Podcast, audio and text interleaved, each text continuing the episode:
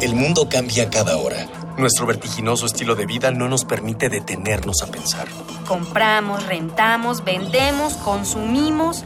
Todo lo que hacemos o dejamos de hacer tiene consecuencias para el mundo. ¿Cómo enfrentar los grandes retos de nuestra época?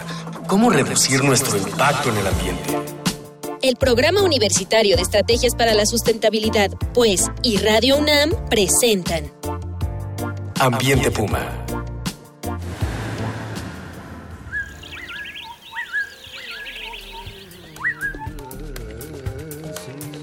Qué gusto saludarles. Soy Mireya Imas, directora del Programa Universitario de Estrategias para la Sustentabilidad de la UNAM. Y este es su programa Ambiente Puma. Voces, ideas y acciones sustentables. Qué bueno que nos acompaña, porque el día de hoy le tenemos preparado un programa de lo más transdisciplinario. Ahora sí, tratamos de brincar de la multidisciplina a la transdisciplina. Hoy vamos a hablar sobre la importancia de la perspectiva de género en el análisis de los temas ambientales. Una combinación no muy usual, cada vez un poco más, por suerte, pero enormemente necesaria y enriquecedora. ¿Alguna vez se ha detenido usted a pensar de qué manera los roles de género influyen en los problemas ecológicos y ambientales que padecemos? ¿Tiene algo que ver los roles de ser mujer o hombre en la manera que nos relacionamos con nuestro ambiente?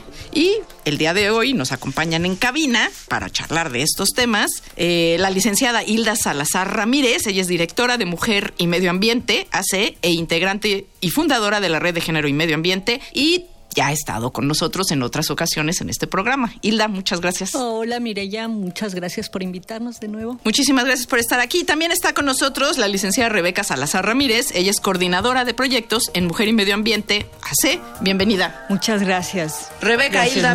No, muchísimas gracias por estar, por estar aquí con nosotros. Y como siempre ya es costumbre en este programa, antes de entrar en materia, vamos a arrancar con las voces de la comunidad estudiantil. En esta ocasión, de la Facultad de Ciencias Políticas y Sociales, a quienes les preguntamos, ¿qué relación existe entre género y ambiente?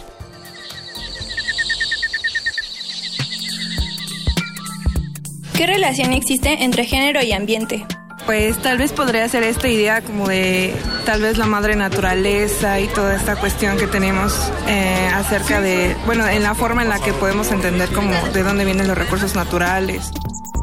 Yo creo que la equidad de género es como correspondiente a este tema del medio ambiente en cuanto a la conservación, porque es responsabilidad de todos tener que ayudar a, a la conservación de los recursos naturales y de todo lo que conlleva el medio ambiente. Yo creo que relacionar género con medio ambiente, pues a mí no se me hace algo correcto decir, no sé, porque pues no hay necesidad de, de tomar un género para saber que debes de cuidar el medio ambiente las mujeres sí son responsables o tienen mucho que ver con la transmisión de cultura entre generaciones de cómo vamos a aprovechar o usar o explotar nuestros recursos, cómo van a enseñar la próxima generación cuál es nuestro papel o lugarcito en este mundo. Y sí, eso es una vista tradicional, pero es así en, en el mundo. En sí existe una relación porque en muchas culturas, en distintos países, eh, específicamente en Latinoamérica, por ejemplo, la relación de la mujer y el medio ambiente eh, se concibe como una madre por la madre naturaleza y pues la mujer que puede dar vida, ¿no? Al igual.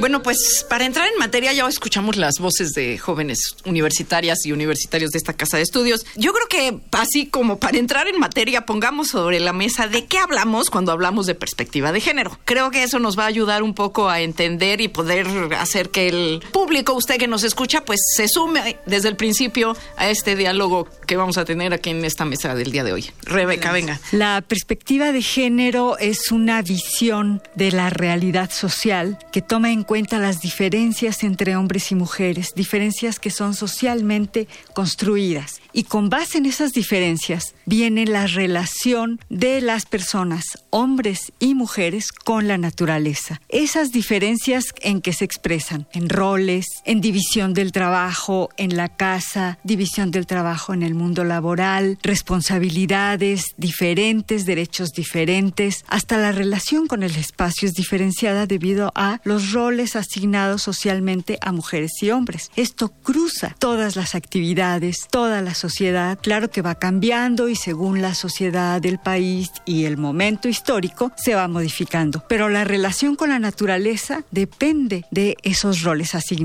Creo que está muy extendida la idea de que las mujeres somos más cercanas a la naturaleza porque parimos. por la maternidad, porque parimos y entonces por lo tanto nos toca cuidar y somos más responsables y nos corresponde cuidar y se nos ha asignado eso. Esa es una visión eh, muy tradicional, una chica de las que hablaron lo dijo, no sé si sea tradicional o no el que digan eso, es tradicional porque hay estereotipos todavía muy arraigados que eh, son los que van cruzando todas las ideas con relación a esto. Eso es la perspectiva de género, las diferencias entre hombres y mujeres y qué es lo que influye con base en esas diferencias. Y, cuando hablamos de la perspectiva de género en materia ambiental, ¿cómo cruzamos ahí esta parte de los roles, ¿no? Y los temas ambientales. Es muy importante, pero yo quisiera decir que además de las diferencias están las desigualdades y cómo a partir de una diferencia sexual, el hecho de ser hombres o ser mujeres, se, construye. se construyen desigualdades sociales muy grandes que se expresan en todos los ámbitos de la vida. Desigualdades en el salario, desigualdades en el acceso a los recursos, a la educación, a la educación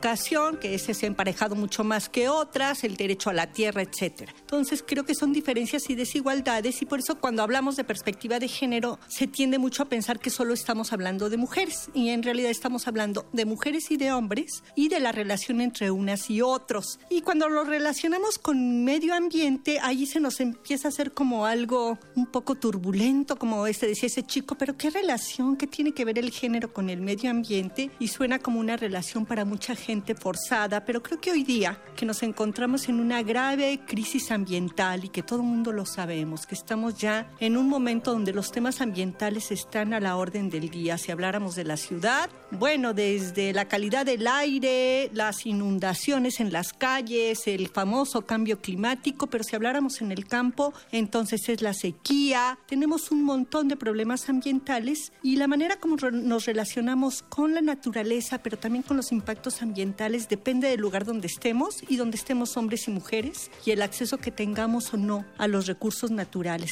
¿Y eso cómo se traduce en el estudio del tema o en la relación del tema? ¿Cómo se estudia o cómo se analiza? Claro, cuando hablamos de algún tema en específico. A ver, pues, ¿no? escojan el tema. Yo digo, si le ponemos agua, ahí como que nos queda Agua, que además es un tema que nos queda muy cerca a todas y a todos, ¿no? Y en cualquier zona, de urbana, o rural. Rural o donde tú estés, siempre tenemos relación con el agua recurso natural por excelencia. Sea, no hay un recurso más universal que el agua. Y si vemos la forma en cómo hombres y mujeres nos relacionamos con el agua, vamos a observar que no tenemos la misma relación. Si en el campo los hombres están fundamentalmente ocupados en la agricultura, la agricultura de riego o de temporal, y las mujeres están más en un espacio doméstico, veremos que la relación con el agua es diferente. Quienes acarrean el agua o se encargan del agua en el consumo doméstico son las mujeres quienes están encargados fundamentalmente de la actividad agrícola formal, que no la informal, porque las mujeres también están allí, son los hombres. Y el acceso al agua entonces se vuelve muy importante, el control del agua y de los recursos hídricos se vuelve muy importante. Si vemos que en el campo los recursos, los derechos del agua están asociados a los derechos agrarios, entonces vemos que solo una quinta parte de los derechos agrarios están en manos de las mujeres y el resto en manos de los hombres. Y eso ya nos coloca en una situación de desigualdad en torno al agua. ¿Quién decide sobre el agua? ¿Quién decide sobre el agua y quién decide también sobre los recursos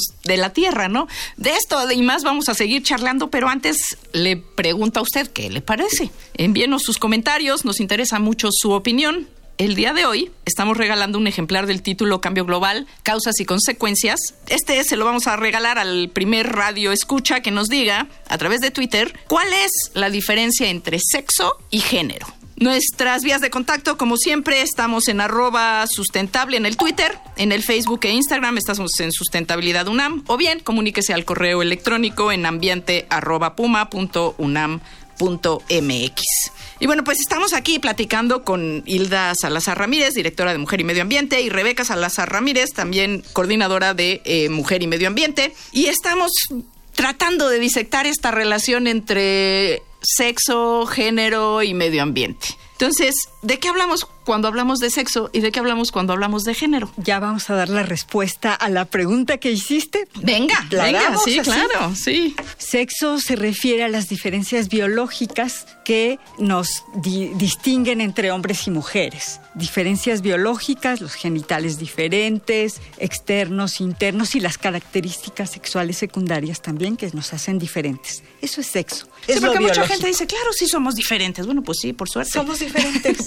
Viva la diferencia. Viva la diferencia. Y sobre esas diferencias biológicas hay ideas y creencias de los roles de lo que deben hacer los hombres y las mujeres de comportamientos. Eso que se construye sobre esa diferencia y que se construye culturalmente, eso es el género, es decir, ideas, creencias y valores que se crean sobre la diferencia sexual. Y como dijo Hilda, no es solo la diferencia, sino sobre esto se sustenta la desigualdad. Esta clasificación hombre-mujer a la que se le asignan valores, roles, conductas e incluso sanciones sociales si te desvías de la conducta que es esperada si eres hombre o mujer, eso es cultural, eso es género. Ese es, ese es el tema, porque cuesta mm, a veces mucho transmitir de qué estamos hablando eh, cuando tratamos de disectar estos temas, ¿no? Entonces, es muy claro.